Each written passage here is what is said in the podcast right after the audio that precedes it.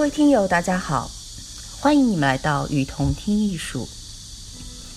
在这里，我们介绍国内外艺术机构、艺术家，分享关于艺术的文章，让你用听的方式，更多的了解艺术。今天介绍的是旧金山的 Pier Twenty Four Photography 二十四号码头。主要是展示一些摄影作品。位于旧金山的 Embarcadero。Located on San Francisco's Embarcadero, Pier 24 photography provides a quiet, contemplative environment for viewing photographic works. Pier 24 photography houses the prominent collection of the Pilara Foundation, which is dedicated to collecting, preserving, and exhibiting photography. We seek to engage the community through exhibitions, publications, and public programs, and we welcome members of the public, academic institutions, and museum groups for self-guided tours that last up to two hours. Pier 24 photography is free and open to the public Monday through Friday by appointment. The Pilara Foundation is the first to inhabit this historic space in nearly three decades. After two years spent remodeling the building, Pier 24 Photography opened to the public in 2010. The building's design straddled the lines between storage and exhibition space while maintaining a gallery-like aesthetic.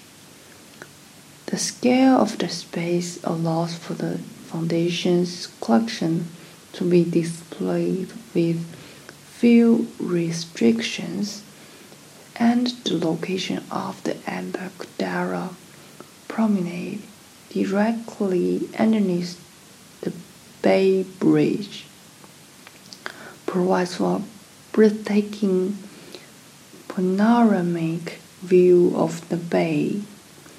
Pier 24 respects the original use and intention of the building, pays homage to a remarkable collection of photography and highlights the Bay Area's stunning landscape. 目前的展览是从 May 的 second 一直到二零一七年的 January 的呃 thirty first。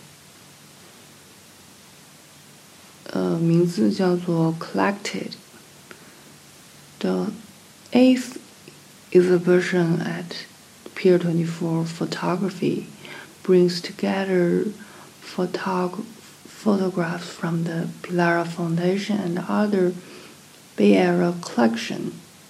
Nine collectors were invited to select works from their holdings that reflect their interest in the medium.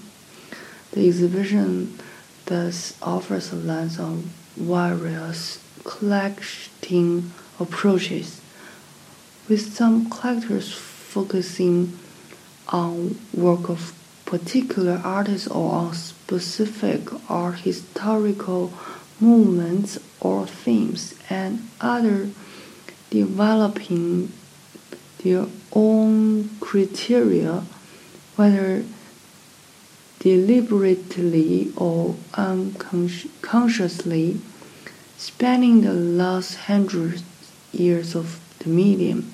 The selection of view here reflect each collector's strong understanding of photography, while also highlighting the singular sensibilities guiding the deeply personal act of collecting. Yet for all their variety, the assembled photographs also reveal the shared traits that unites all passionate collectors, curiosity and discipline paired with rigorous study and close looking.